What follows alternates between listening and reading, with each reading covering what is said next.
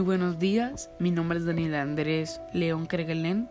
El tiempo solas con Dios de hoy, 15 de junio, está en el libro de Isaías capítulo 6, versículos del 8 al 13. Heme aquí, envíame a mí. Después de que Isaías había experimentado el encuentro con Dios y los serafines, que son ángeles, tuvo claro que su condición no era agradable a Dios, quien en su gracia y favor le quita la culpa y su pecado y en su gratitud de haber sido limpiado y de estar vivo después de aquel encuentro, responde a una expresión que Dios hace, ¿a quién enviaré y quién irá?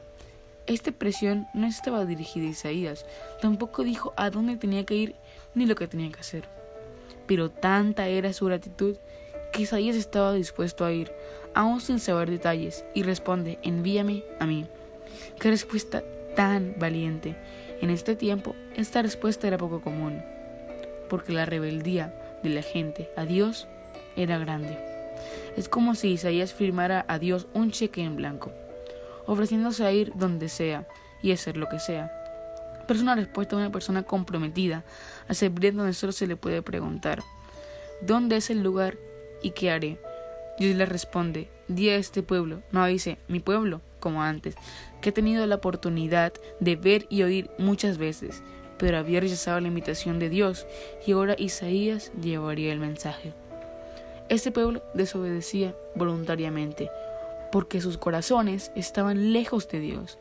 No comprenden porque no querían comprender. Si comprendían, tendrían que cambiar y no querían cambiar. Te invito a responder estas preguntas en tu corazón. ¿Estoy dispuesto a hablar de Dios a mis amigos? Entiendo que muchos no aceptarán y rechazarán oír. Y aún así quiero obedecer a Dios. Dile a Dios, Señor, dame tus fuerzas para ser fiel a tu llamado y de compartir con otros tu amor. Que Dios te bendiga y que tengas un buen día.